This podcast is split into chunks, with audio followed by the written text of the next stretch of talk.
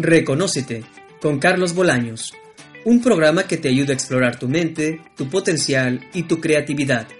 Entrevistas, tips, anécdotas, información, música y todo el universo de la psicología que te permitirá enfrentarte a la vida con la mejor actitud y confianza. Andy Morales, Ángela Gutiérrez, Laura Mendoza y Carlos Bolaños te esperan cada semana para que juntos emprendan un viaje por la esencia de nuestro pensamiento. Yo soy Carlos Bolaños.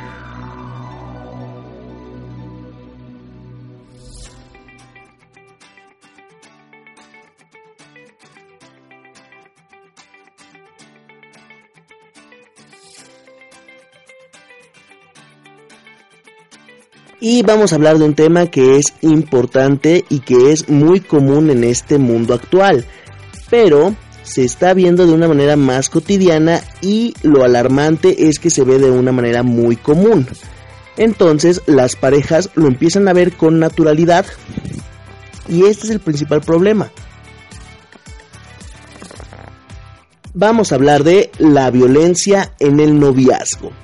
La violencia contra las mujeres y contra los hombres en el noviazgo se manifiesta de igual forma que en las relaciones adultas, sin embargo tiene ciertas características propias del periodo de adolescencia o juventud que empieza a desarrollar este tipo de conducta, ya sea de una de una parte de la pareja o de la otra. Entonces en esta existe una falta de experiencia por parte de los novios que pueden contribuir en altos detalles o situaciones que se repiten y te pueden dar una señal de alarma para saber si tu pareja o tu novio o tu novia eh, ejerce violencia no solo física, sino también psicológica dentro de tu relación. Es importantísimo que tú tomes en cuenta esto. ¿Por qué? Porque esto parte de un seguimiento de patrones. Nosotros como seres humanos tenemos entendido que todo el comportamiento es aprendido. Entonces, si en nuestra casa vimos peleas, si en nuestra casa vimos golpes, si en nuestra casa vimos eh, que las cosas se solucionaban a trancazos, o a humillaciones, o a insultos, lo más probable es que nosotros llevemos a nuestra pareja o en nuestra relación a un punto donde haya poca tolerancia, haya enojos, haya maltrato y terminar en la violencia física. Se tiene poca experiencia al momento de ser novios, al momento de tener nuestra primera relación de novios o segundo, tener eh, algo antes de vivir juntos o antes de casarse.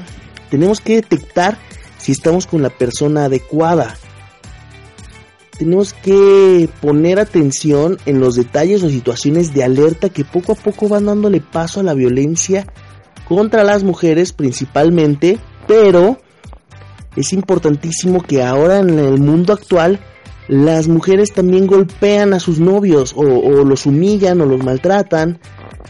¿Y cuáles podrían ser las causas? ¿No? Porque de ahí parte todo, o sea, como tenemos una inexperiencia, pensamos que es normal, ¿no? Y creo que ahí es donde nos confundimos un poco.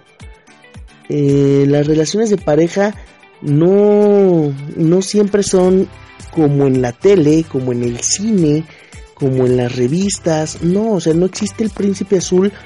En muchas veces sí existe, pero no siempre existe el príncipe azul y todos son risa y todos son eh, partes bonitas y miel sobre hojuelas, no. Tenemos que tener bien claro que en las relaciones de pareja, ojo, siempre va a haber problemas. Es una conducta humana, es algo instintivo, son peleas y diferencias que cualquier relación, padre-hijo, madre-hija, eh, profesor-alumno, va a haber ese choque de ideas que va a generar una reacción en la otra persona. Pero ¿qué es lo que pasa? Tenemos una cultura del amor romántico que se ejerce una enorme influencia en el periodo de la adolescencia y esto posibilita el establecimiento y mantenimiento de relaciones que podrían considerarse potencialmente destructivas. Una visión excesivamente romántica del amor puede contribuir a que los jóvenes toleren una relación asfixiante. Esto quiere decir que nosotros, como estamos muy enamorados, como estoy muy enamorado de mi novia, pues entonces paso del amor, del enamoramiento, de este sentimiento tan bonito, paso a la posesión, paso a que quiero que mi novia sea solo mía. Que como es mi primer novia y la que me peló a, a pesar de estar yo todo menso y todo feo, pues quiero que ella se quede conmigo y no la quiero perder. Ahí podemos entrar un poco en los celos de no perder a la persona con la que estoy y un poco en la posesión de que la quiero solo para mí. Reaccionamos en un rol estereotipado que se asocia con el control. Eres mi novia, eres mi novio, entonces inmediatamente te acabas de volver de mi propiedad. Eres mío. Ojo, este consejo es para los papás. Si tú tienes un hijo o una hija entre 13 y 20 años, ten mucho cuidado en quién es su novio, conócelo. Dale a tu hija o a tu hijo la confianza de que te platique de él, de que te diga quién es, dónde vive, qué hace, cómo se llevan. Invítalo a comer a la casa, invítala a comer a la casa y trata de observarlos, trata de observar si la trata con, con decencia, si la trata con respeto. Este consejo es para los papás. Si tú eres un papá y tienes una hija en la adolescencia, invítala a salir. Invita a salir a tu hija y en esa salida trátala como si fuera una princesa. Trátala como si fuera una verdadera princesa. Ábrele la puerta del carro, llévala a comer, llévala a un buen restaurante, ábrele la silla, siéntala, trátala bien, o sea, no, no la hagas inútil, no la críes como la princesita de papá, no te estoy pidiendo eso. Te estoy pidiendo que la trates bien, que la trates con respeto, que la trates con amor, que la trates con amor y que y que puedas este ella identificar que las citas son de esta manera. ¿Ok? Porque si ella eh, ve y aparte también trata a tu esposa con respeto, con amor, con cariño, con cuidado, ¿Para qué? Para que ella vea que así se debe tratar a una mujer, que no vea normal el maltrato, que no vea normal el que tú le hables con groserías a tu esposa. No lo hagas, es un consejo que, que te doy importantísimo. Al vivir una relación de noviazgo con maltrato físico, no identificamos conductas de abuso psicológico. Cuando piensan en maltrato lo hacen pensando en agresiones físicas graves, aquellas que llevan al hospital o, o matar, pero no, hay un maltrato psicológico que está ahí y que no lo podemos identificar o que no lo logramos identificar de esta manera. Cuando yo te digo, es que, mírate, ¿cómo estás de gorda? ¿Quién te va a querer? ¿Quién te va a aceptar? ¿Quién te va a amar? ¿Eh? Date cuenta, ¿cómo estás de tonta? ¿Quién te va? O sea, todas esas eh, afirmaciones, todas esas cosas negativas que yo te digo, que yo te insulto, que yo te trato mal, que yo te, estoy amenazando con que me voy a ir, te estoy amenazando con que me voy a, te voy a dejar. Creo que es algo sumamente importante que no, no te dejes, no te dejes. Si te pega, no te quiere. Si te maltrata, no te quiere. Si le tienes miedo, no es ahí tu lugar. Si tienes miedo de contarle algo o de... O de... Muchas veces me pasó que eh, íbamos a salir o íbamos a tener alguna reunión o algo y las chicas del grupo o las chicas de, de la reunión de exalumnos o, o de examigos eh, decían, es que déjame pedirle permiso a mi novio. No, no es tu papá, no, no te tiene que dar permiso. Entonces tienes que partir de ahí, de que tu novio no tiene por qué darte permiso de salir, permiso de... No, Tienes que tener confianza y tienes que ser respetuosa o respetuoso y tu novia o tu novio te tiene que dar esa apertura esa libertad. Si no te da permiso, si tienes miedo de hablar, si, o sea, son señales que más adelante vamos a decir, pero tienes que tener bien identificadas. Algunos estereotipos sexistas siguen presentes entre las y los jóvenes, como el estereotipo de mujer como un objeto, y esto es la peor equivocación. Esos tipos que dicen comentarios como las mujeres solo sirven para lavar los trastes y hacer de comer, son los que están más propensos a participar en, en relaciones destructivas, relaciones tóxicas y en un noviazgo que, que, sea muy, muy violento, ¿no? Nuestra cultura, volvemos a lo mismo, idealiza el amor como un amor incondicional, abnegado, entregado, sometido, subyugado. Y a las mujeres les, les enseñan a esperar y amar al hombre con devoción total. Por amor se sacrifican a dejarse anular, a perder la libertad. Por amor compiten con otras mujeres. Por amor hacen muchas cosas y eso está mal. O sea, basta con ver un capítulo de cualquier telenovela y te van a mostrar esta estupidez de que la mujer tiene que aguantar todo, de que la mujer tiene que eh, esperar por el príncipe azul, que la mujer tiene que soportar engaños, tiene que soportar cosas, cuando es una verdadera tontería. Cuando entre los riesgos del amor y el romanticismo es esto, que, que sea una herramienta de control social que también te anestesie, que señale que te vende los ojos, o sea, tienes tanta esa utopía inalcanzable de tener al amor de tu vida a tu lado y de que no lo quieres perder, que te quita el saber cuánto vales, que eres una mujer valiosa o que eres un hombre maravilloso y que decides estar con una persona, ¿por qué? Porque muchas veces tenemos miedo a estar solos, porque muchas veces el miedo a estar solos nos paraliza, porque muchas veces el miedo a, a no tener a nadie y a que sigan pasando los años nos paraliza y preferimos estar con un con un, una persona, pero las chicas prefieren estar con un tipo que les pega, que las trata mal, que las humilla, que las sobaja, a estar solas. No, nadie dijo que el amor tenía que venir incluido en la felicidad de la vida. Puedes no tener una pareja y ser feliz. Puedes vivir solo y ser feliz. Puedes tener una relación bonita y ser feliz ámate, respétate, quiérete, cuídate. Empieza por ti. Y si tú lo haces, es justamente lo que puedes ofrecer y pedir. Para pedir una buena pareja, una bonita pareja, primero tienes que ser una buena pareja y una bonita pareja. Cuídate, respétate, valórate. Y no dejes que nadie, nadie pase por encima de ti. Vamos a hablar de las relaciones y la violencia en el noviazgo. Yo soy Carlos Bolaños y comenzamos.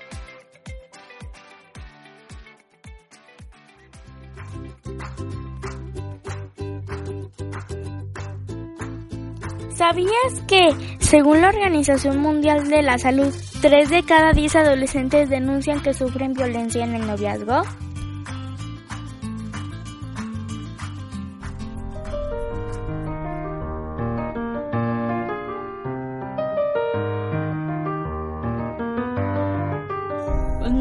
¿Cuántas veces nos salvó el pudor y mis ganas de siempre buscarte? Pedacito de amor delirante, colgado de tu cuello un sábado de lluvia a las 5 de la tarde. Sabe Dios cómo me cuesta dejarte y te miro mientras duermes, mas no voy a despertarte. Es que me agotó la esperanza, porque con lo que nos queda de nosotros ya no alcanza. Y eres lo que más he querido en la vida, lo que más he querido. Eres lo que más he querido en la vida, lo que más he querido.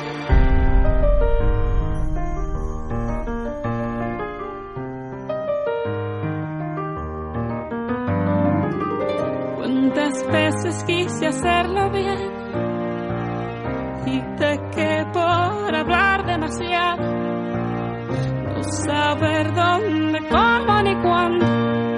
Todos estos años caminando juntos ahora no parecen tanto, sabe Dios, todo el amor que juramos, pero hoy nada es lo mismo, ya no vamos a engañarnos que una mujer en el mundo que hizo todo lo que pudo. No te olvides ni un segundo que eres lo que más he querido en la vida, lo que más he querido. Eres lo que más he querido en la vida, lo que más he querido.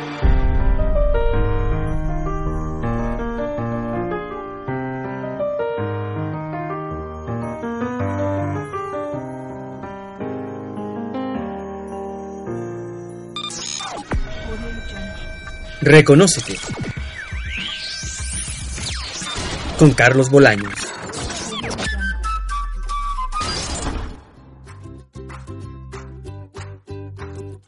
Según la historia acerca de la violencia del noviazgo, que en 1957 Alexis Canning estudió sobre las relaciones sexuales forzadas en el contexto de relaciones de noviazgo. En el año 1981 James McPeace llamó la atención de la comunidad científica sobre la temática y advirtió que la violencia en el noviazgo es un grave problema que afecta de forma considerable la salud física y mental de, de las personas.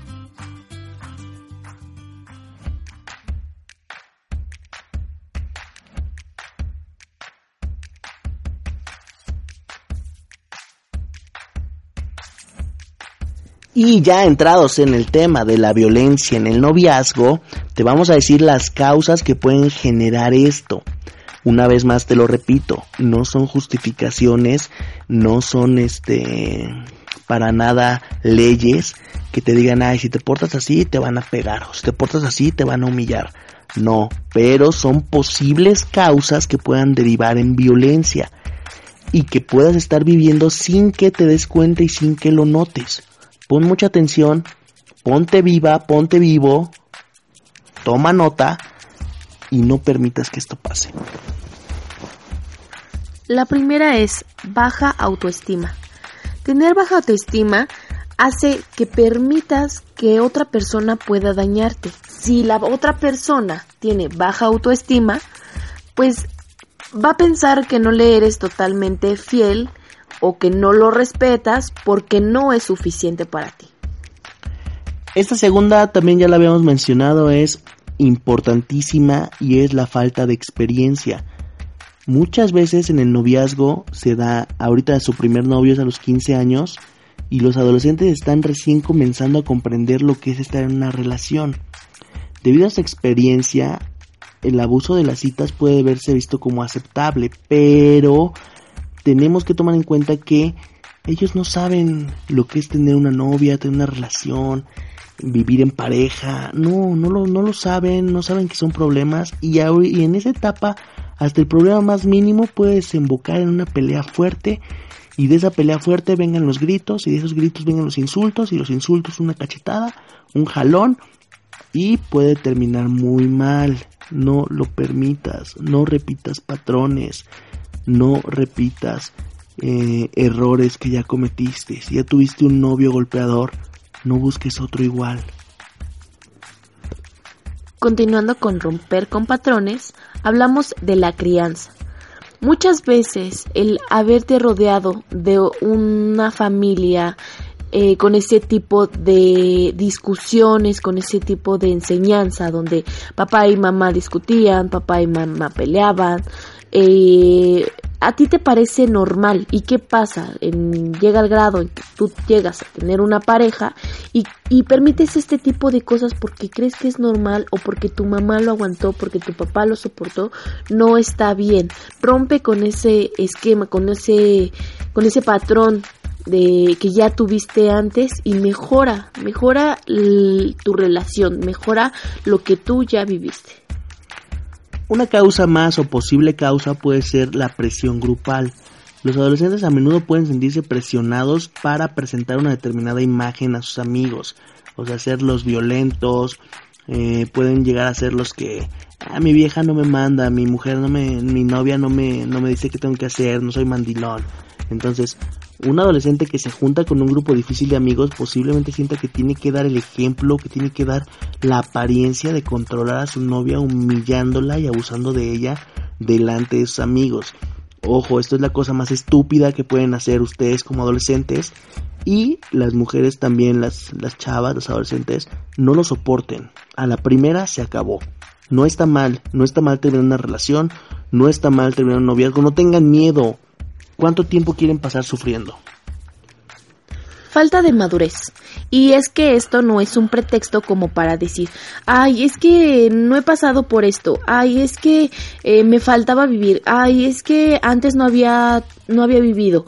O sea, hay que tomar en cuenta que hay que ser un poquito ya también maduros en la relación y cambiar actitudes que tenemos. No comportarnos de manera infantil y procurar eh, poner atención en qué cosas le molestan a tu pareja para evitar ser inmaduro y tener un problema o provocar violencia en tu relación por este tipo de situaciones.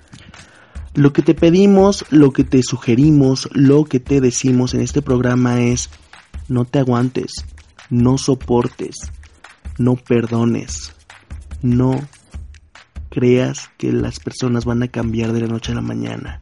Dales la oportunidad, pero si vuelven a, a corresponder con esa actitud agresiva, con esa violencia mínima, no dejes que esto crezca, no seas una víctima más. Detén el abuso, detén la violencia porque está en ti evitarlo. Seguimos hablando del tema de violencia en el noviazgo y no te dejes.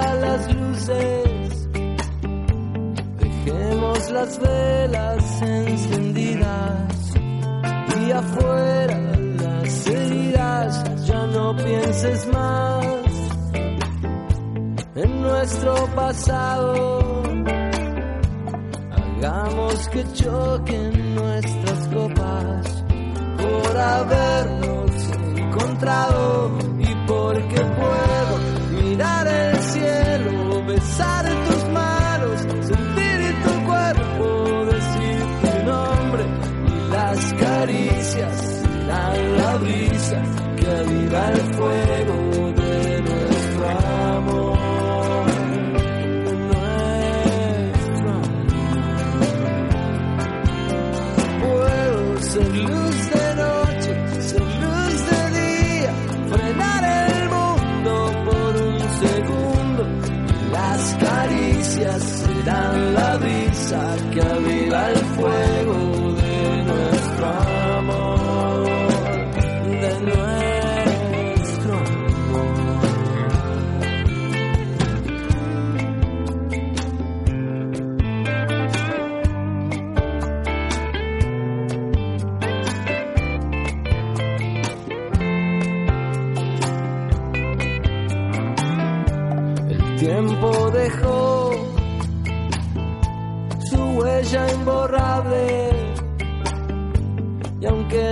nuestras vidas son distintas, esta noche todo vale tu piel y mi piel. Ves que se reconocen, es la memoria que hay en nuestros corazones porque puedo mirar el cielo, besar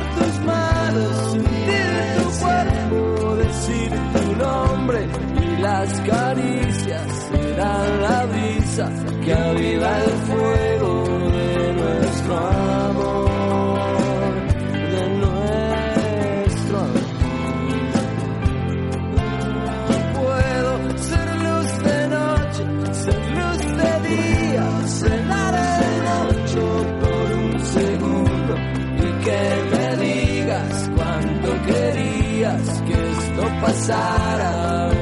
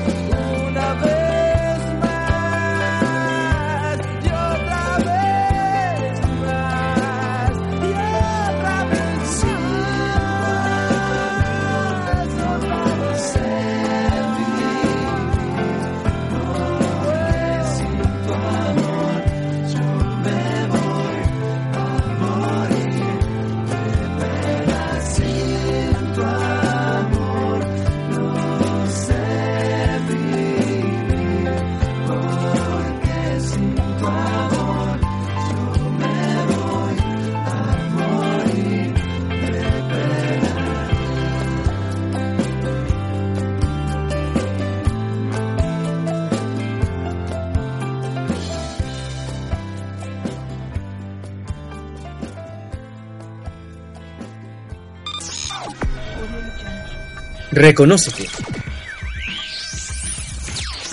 Con Carlos Bolaños.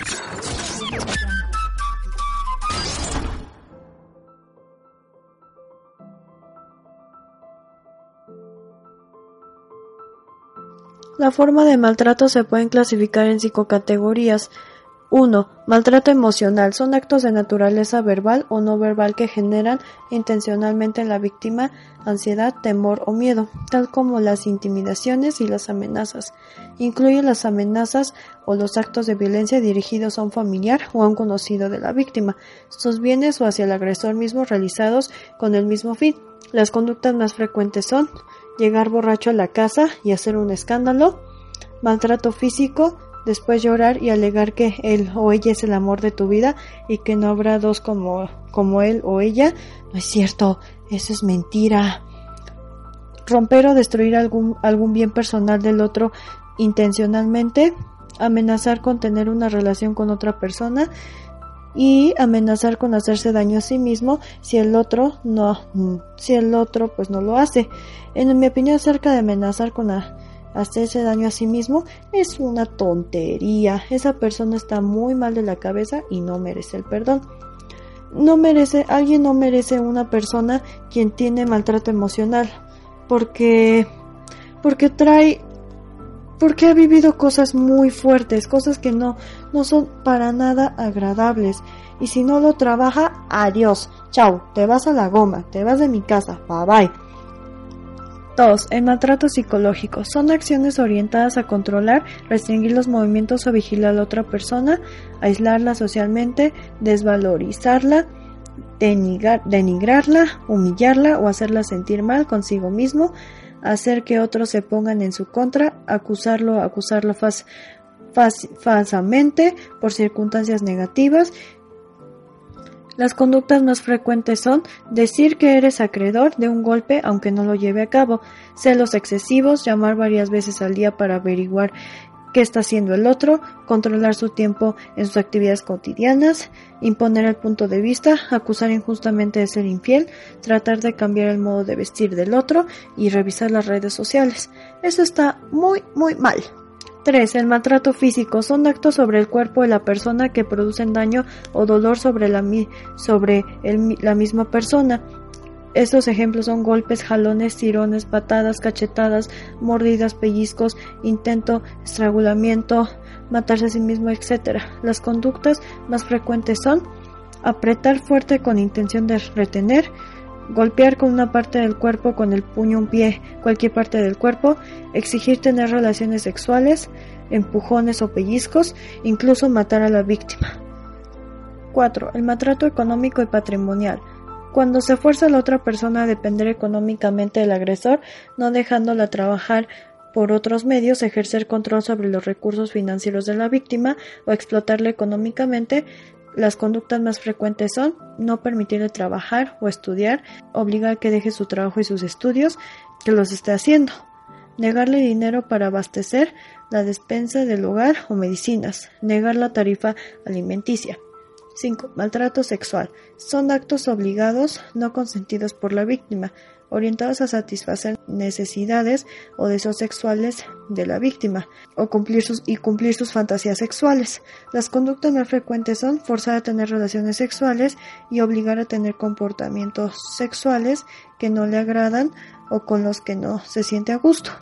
En mi opinión, si tú eliges a esa persona que va a ser tu novio o tu novia, es porque sientes o piensas que te va a hacer feliz.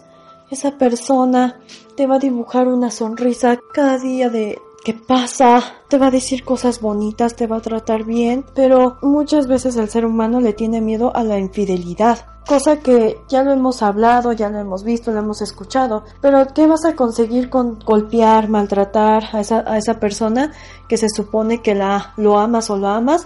Lo único que vas a conseguir es terminar en la cárcel o que te mande a la goma, que termine contigo o que te, metas en problemas con tu familia, cosa que eso no es para nada agradable, nada agradable, te vas a conseguir el rencor de su familia o hasta incluso de, unos amigos. La gente te va a rechazar con tan solo ser violento con otra persona. Hoy en día también la mujer hace violencia en el noviazgo. El hombre, o sea, ambos sexos. Pero quiero que sepan que una relación es de dos, no de tres, y que para una relación se necesita madurez. Yo soy Andy Morales y esto fue todo.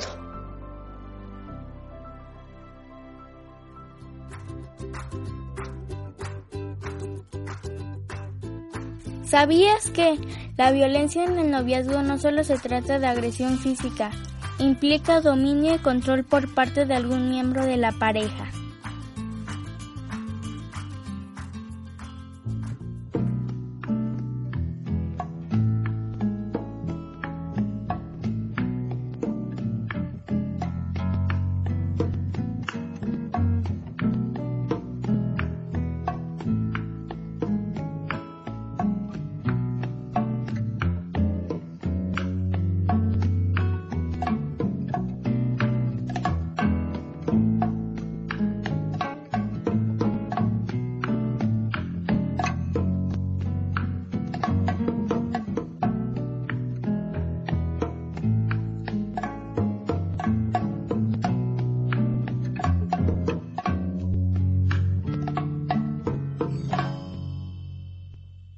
Placer.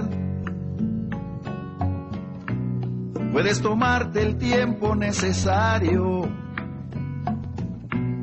que por mi parte yo estaré esperando el día en que te decidas a volver y ser feliz como antes fuimos. Sé muy bien que como yo estarás sufriendo a diario la soledad de dos amantes que al dejarse están luchando cada quien por no encontrarse. Y no es por eso que haya dejado de quererte un solo día. Estoy contigo aunque estés lejos de mi vida, por tu felicidad a costa de la mía. Pero si ahora tienes tan solo la mitad del gran amor que aún te tengo, puedes jurar que al que te quiere lo bendigo. Quiero que seas feliz, aunque no sea conmigo.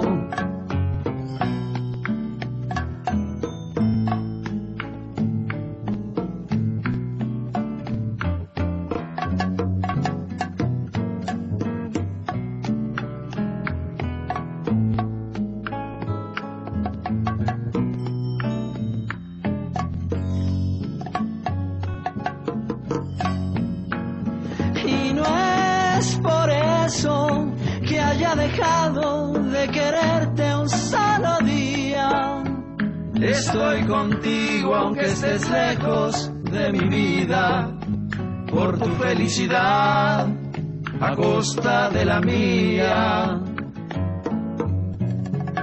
Pero si ahora tienes tan solo la mitad del gran amor que aún te tengo, Puedes jurar que al que te quiere lo bendigo. Quiero que seas feliz,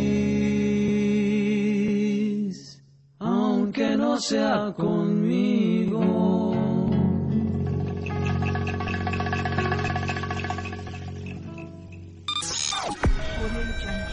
Reconócete. Con Carlos Bolaños. Les tenemos una gran noticia, pues a partir de este programa podrán estar más en contacto con el equipo de Reconócete con Carlos Bolaños. Y esto es por medio de nuestro número de teléfono celular que es el 55 28 42 12 49. Mándanos un WhatsApp Si quieres compartirnos alguna inquietud de un tema específico, realicemos una conferencia para tu escuela o empresa, una plática, un consejo o sugerencia. Recuerda que tus sugerencias y opiniones son lo más importante para nosotros. Entonces, ya sabes, tienes que marcar al 55 28 42 12 49. 55 28 42 12 49. Mándanos notas de voz. Manda saludos a tu mamá, a tu novia. Decláratele a la niña que tanto te gusta. Nosotros lo haremos posible. Todo lo que quieras hacer, eres libre. Si nos quieres criticar, hazlo. Si nos quieres felicitar, hazlo. Pero nunca te quedes con las ganas.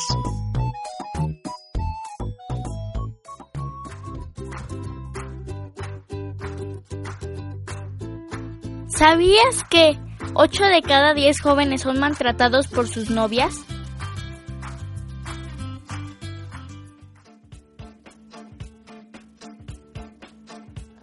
Y vamos a dar 10 señales que te pueden prevenir de vivir violencia dentro del noviazgo. Tienes que estar bien atento a estas señales. Si tú las vives o si tú las ves en alguna relación de tus amigos, de tus primas, de tus primos, de tus hermanos, si las ves, detéctalas y evítalas. La uno y muy importante es, tu pareja intenta controlar tus actividades. Esto quiere decir si te impide llevar a cabo alguna o algunas actividades. Te obliga a hacer otras que tú no quieres hacer, revisa tu teléfono y quieres saber qué estás haciendo y con quién. La segunda es los celos. Ya lo habíamos mencionado antes. Se han convertido en una cosa de todos los días. Incluso si tú no le has dado motivos para que piense que te interesa alguna otra persona, ella o él te muestra celos, posesión y te va a demostrar que se pone celoso de todo amigo que tengas nuevo. Te ha dado un golpe o una cachetada jugando. Y sí, sabemos que la mayoría de las personas lo hace. Pero aquí nos referimos a que ya se lleva más allá de un juego. Es un golpe más fuerte de lo normal y que esto ya te diste cuenta varias veces que no es lo correcto. Te ha puesto apodos cariñosos que a ti no te agradan o te llama de manera groseros cuando están enojados. Pon atención en esto. Los apoditos cariñosos no, no existen, no es de que hay. O está enojado y te dice de otra, de otra, este, de otra forma. Pon atención. Usa el chantaje sentimental, incluso llegando a amenazar con suicidarse para manipularte o lograr lo que quiere de ti. 6. Te ha obligado a tener relaciones sexuales o presiona a que tú cedas a tenerlas. Ten cuidado aquí, las cosas y las relaciones se tienen que dar. No es necesario que sea obligatorio, tienen que darse las relaciones sexuales. No permitas que te force o que te o que te diga que tienen que tenerlo el sexo en el momento que él quiera. Controla o intenta controlar tu actividad en redes sociales. Si ya comenzó o apenas inicias su relación y inmediatamente te empieza a decir, eh, pero borras a tal amiguito, oye, ¿por qué te pusieron like? Oye, eh, te ponen muchos me encanta y quién es ese tipo, entonces, o, o, esa, o esa vieja, ¿por qué te pone me encanta en las fotografías? ¿Por qué te las comenta? Eso no está bien. Cada quien es libre de tener su privacidad y respetarla. Ojo con esta, la número 8 ha dañado o ha destruido alguna de tus cosas, como el teléfono celular, tu bolsa o regalos que él te hizo. Tienes que determinar qué tanta paciencia tiene tu pareja. Si ya te rompió el teléfono, si ya te rompió el regalito que te hizo, si ya te tiró tu bolsa al suelo, no, no lo, no lo justifiques de que, ay, es que estaba enojado, ay, es que yo lo hago enojar, no, no, no, no, no él está teniendo una conducta agresiva y tienes que tenerlo bien claro porque después de tu celular y tu bolsa sigue tu cara. Entonces, ten cuidado. Te ha hecho saber que hay ropa tuya que no le gusta que te pongas o te obliga a quitártela y cambiarte cuando, bueno, en este caso para que no te la lleves. Eh, porque le parece provocativa o simplemente porque no le gusta la que llevas. Esto no está nada bien. Si tú te sientes cómoda y si tú te vestiste para ti, para agradarte primero a ti y después a él, no tienes por qué hacer algún cambio en lo que ya traes puesto. Que respete tus decisiones. La 10 y muy importante es exhibe sus intimidades con amigos o familiares, desde los secretos que le has contado hasta fotos o conductas íntimas. Si cualquiera de estas cosas que hace tu pareja te hace sentir bien, no te hace sentir bien o te lastiman emocional o físicamente, si te sientes humillada o alguna forma te sientes mal con esto, es violencia, no tienen que ser golpes, hay ciertas palabras, acciones, que son violentas, no debes permitirlas. El amor no debe hacerte sentir mal de ninguna forma. El amor no presiona para que hagas cosas contra tu voluntad. El amor no te humilla, no intenta controlar ni cambiar lo que eres.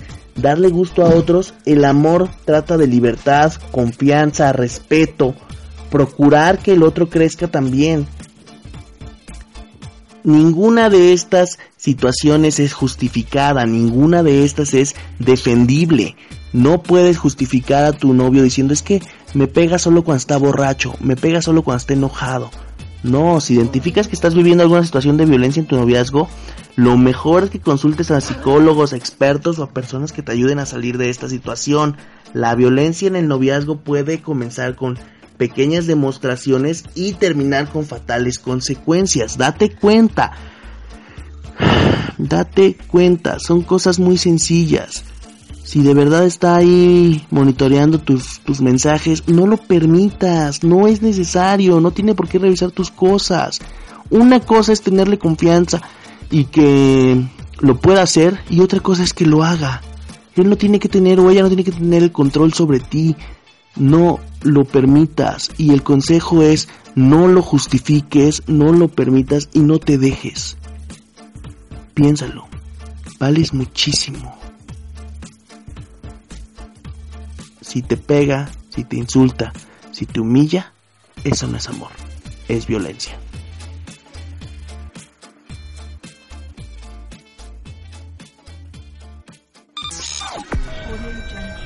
Reconócete. Con Carlos Bolaños.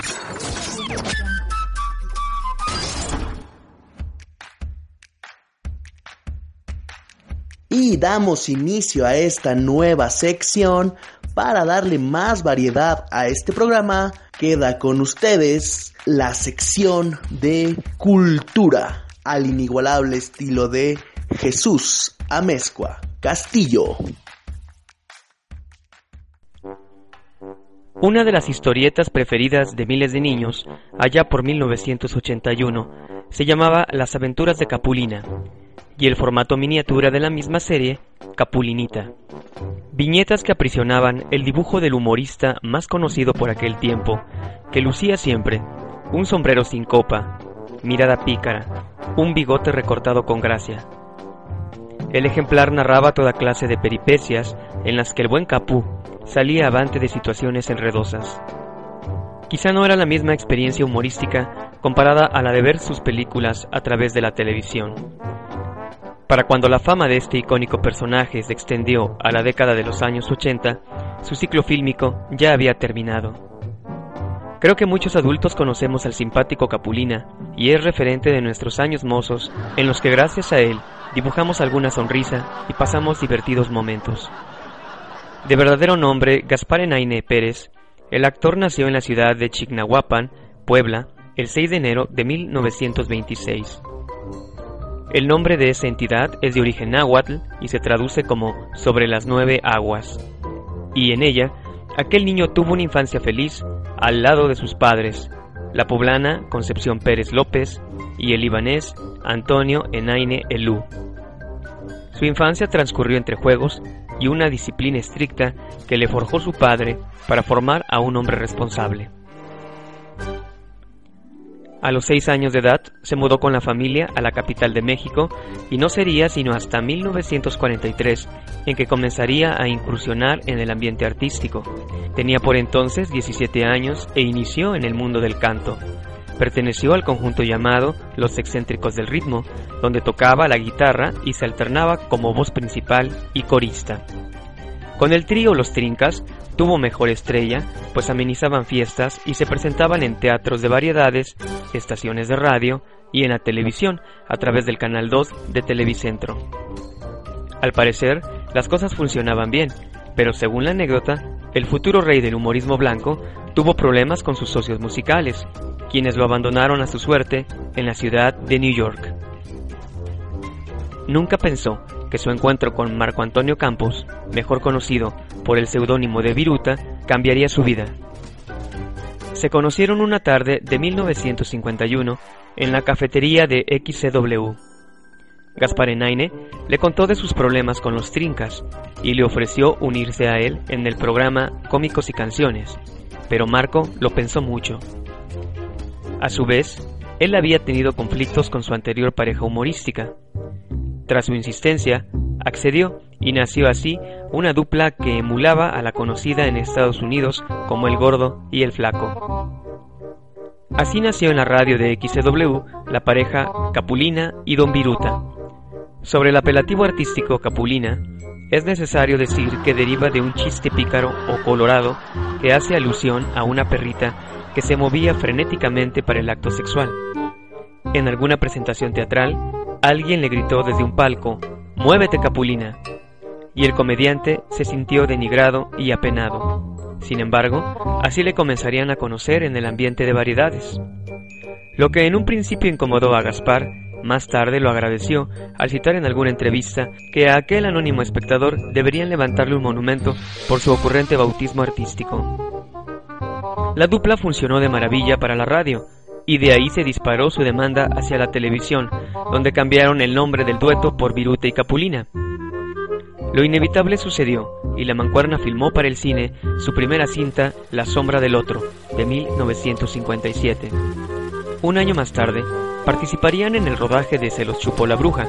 A partir de ese año, se les requirió para una serie de cintas en las que derrocharon alegría, ocurrencia y astucia en escena. Todo esto les valió ser considerados auténticas estrellas, no solo en México, sino en el resto de América Latina. Aunque algunos críticos de cine consideran que la pareja imitaba al gordo y el flaco, paulatinamente lograron desarrollar un estilo personal, auxiliado de los guiones de un naciente escritor de comedia, Roberto Gómez Bolaños, más tarde conocido como Chespirito. Marco Antonio Campos Contreras, Viruta, fue un talentoso músico y actor que en alguna ocasión fue eclipsado por la chispa de Capulina. Nació en el barrio de Vallejo, en la Ciudad de México, el 9 de septiembre de 1919. Fue hijo de doña Sara Contreras y del excombatiente de la Revolución Mexicana, el capitán Luis Roberto Campos. Se cuenta que su abuela materna fue quien le enseñó a tocar el piano en sus ratos libres. Formó parte de diversos tríos musicales como el Póker de la Armonía, Trío Latino y Los Romanceros. Por diferencias artísticas, un buen día se encontró solo, pero se uniría a Gaspar Enaine para conformar la exitosa dupla de humor, música y picardía. Lamentablemente, esta sociedad se rompería por diversas circunstancias que paulatinamente se han ido ventilando a la prensa. Se dice que Marco Antonio padecía alcoholismo y que por eso su comportamiento en ocasiones era el menos amable de todos, pese a ser un buen humorista. Tuvo altercados con Capulina, a razón de no ponerse de acuerdo en situaciones laborales como organizar las rutinas en escena aceptar distintas versiones de guiones y en estar de acuerdo con contratos para actuaciones especiales. Aunque según la versión más reiterada, la ruptura definitiva fue debido a su participación en un acto de caridad para niños desfavorecidos, en donde Gaspar Enaine donó la cantidad de 10 mil pesos a nombre de la pareja artística, sin el consentimiento de Viruta, quien consideraba que con haber hecho acto de presencia ya habían ayudado lo suficiente para recaudar fondos. Solo ellos sabrán la verdadera razón por la que terminaron una de las relaciones laborales más fructíferas de la época. En las últimas películas que filmaron juntos, un par de robachicos y dos pintores pintorescos solo se hablaban en escena, pero ni siquiera ensayaban sus líneas como en los viejos tiempos. Llegaban a los estudios o locaciones por separado y así se retiraban. No faltaron las especulaciones que dieron su propia versión de esta ruptura. En ellas Viruta sentía celos de Capulina porque recibía más atención de los reporteros o de los productores que le ofrecían programas en solitario. O bien, el alcoholismo de Marco Antonio Campos lo echaba todo a perder porque se olvidaba de sus guiones o no acudía a presentaciones especiales. Como haya sido, Viruta se retiró de su antiguo socio e intervino en filmes como Traigan los vivos o muertos, Pistoleros bajo el sol y El agente viajero entre las principales. También condujo el programa infantil de televisión Cine Safaria.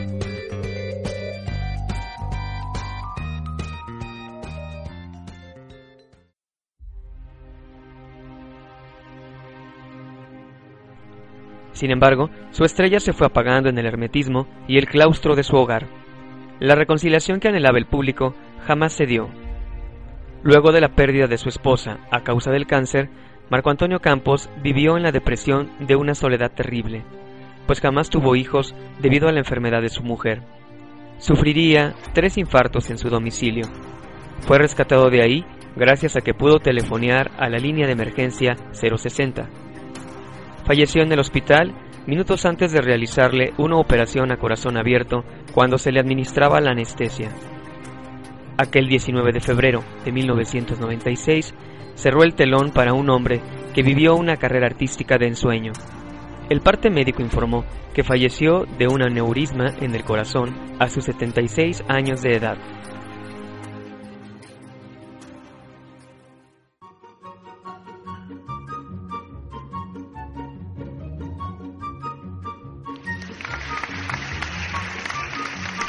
La buena estrella de Capulina siguió avante e intervino en un total de 84 películas.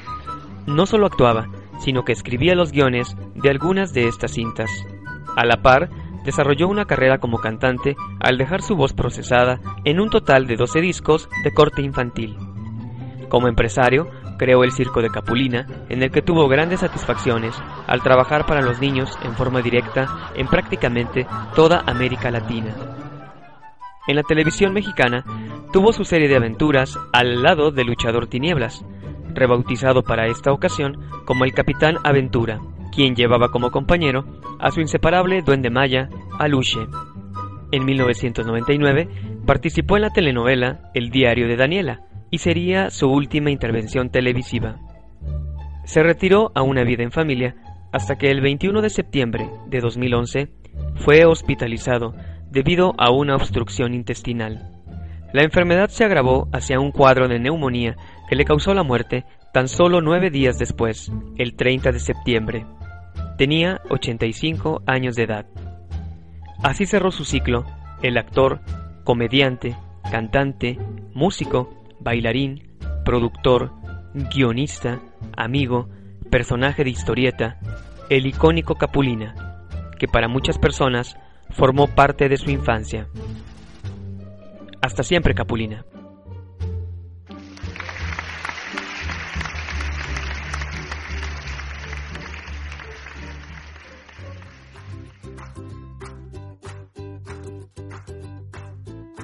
¿Sabías que la violencia en el noviazgo puede empezar con actitudes que no te gustan y que parecen insignificantes?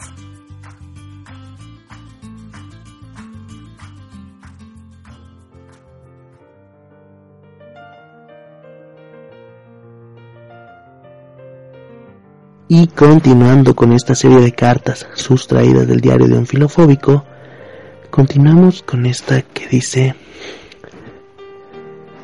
perdónamelo todo. Hoy he decidido escribirte después de tanto tiempo.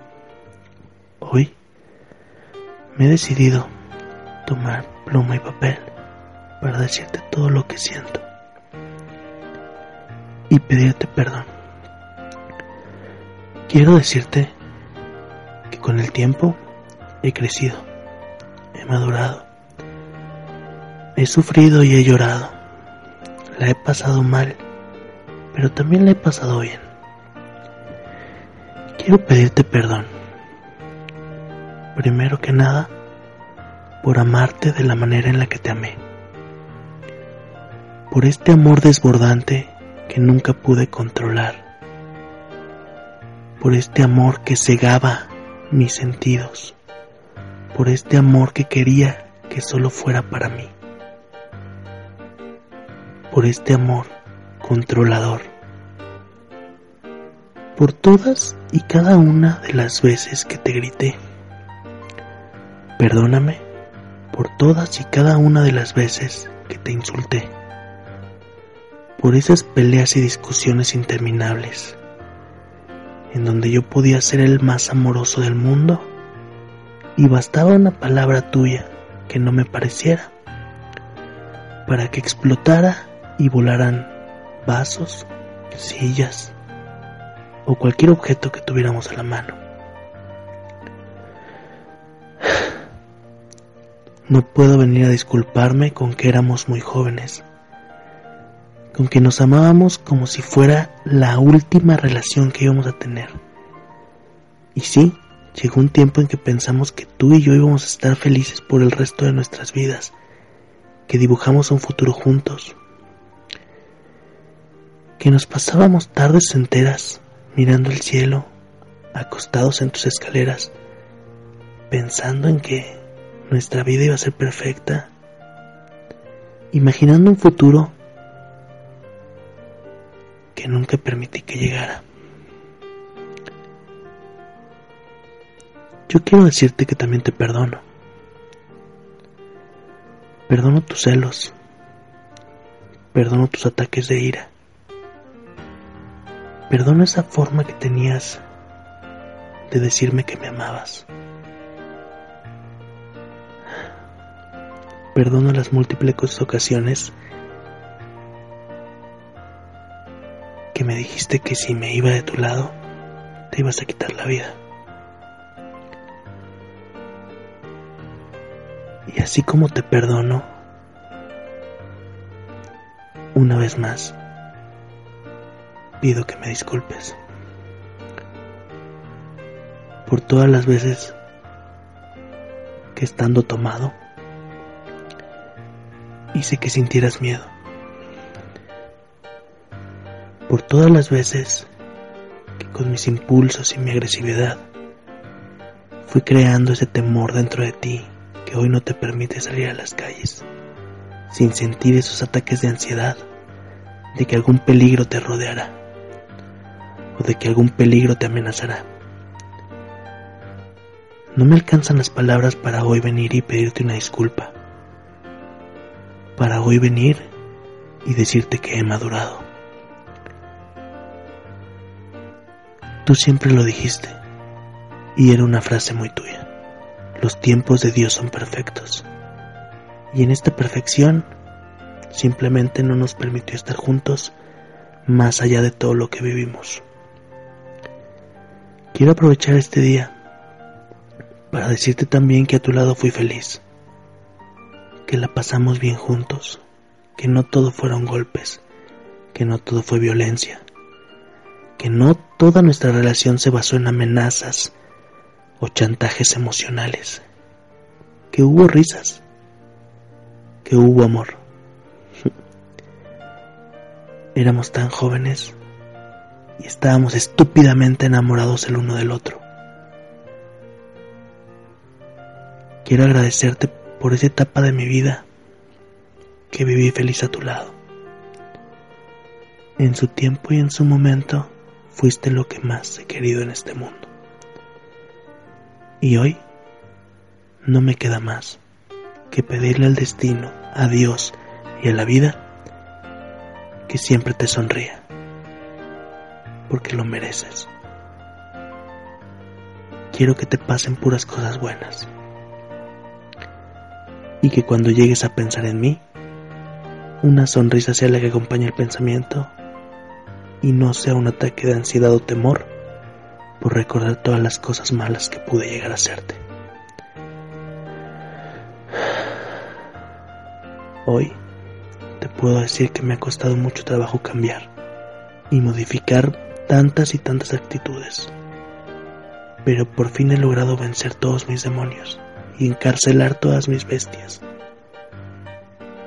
Y vivir, vivir demostrando simplemente el amor, el cuidado y el cariño. Y es justo lo que quiero que llegue a tu vida. Alguien que te ame, que te cuide y que te demuestre que el amor existe. Gracias. Y por favor, perdónamelo todo.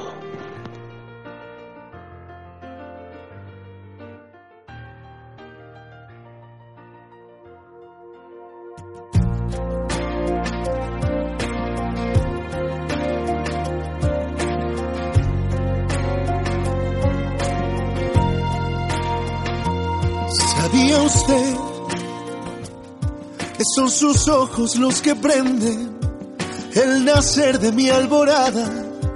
Su sonrisa la que enciende a mi estrella más deseada. Lo ignora usted, lo sabe usted. ¿Sabía usted?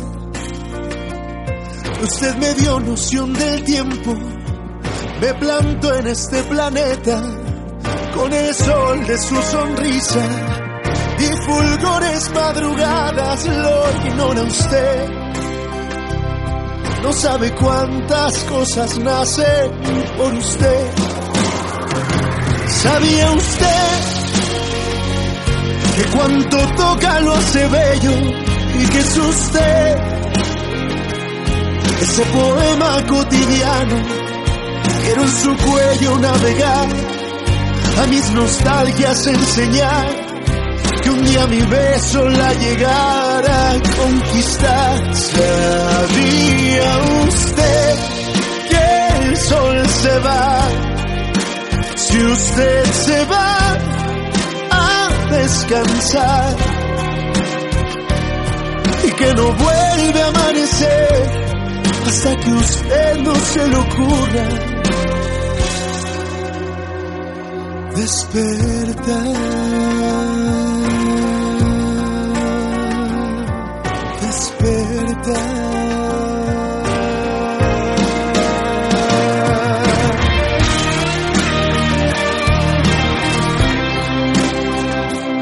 No sabe cuántas cosas nacen por usted. ¿Sabía usted que cuanto toca lo hace bello? Y que usted ese poema cotidiano.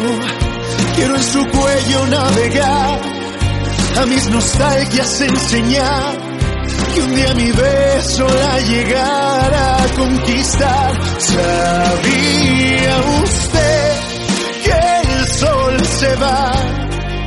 Si usted se va a descansar y que no vuelve a amanecer hasta que usted no se le ocurra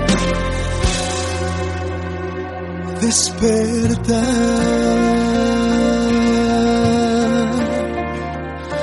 Despertar.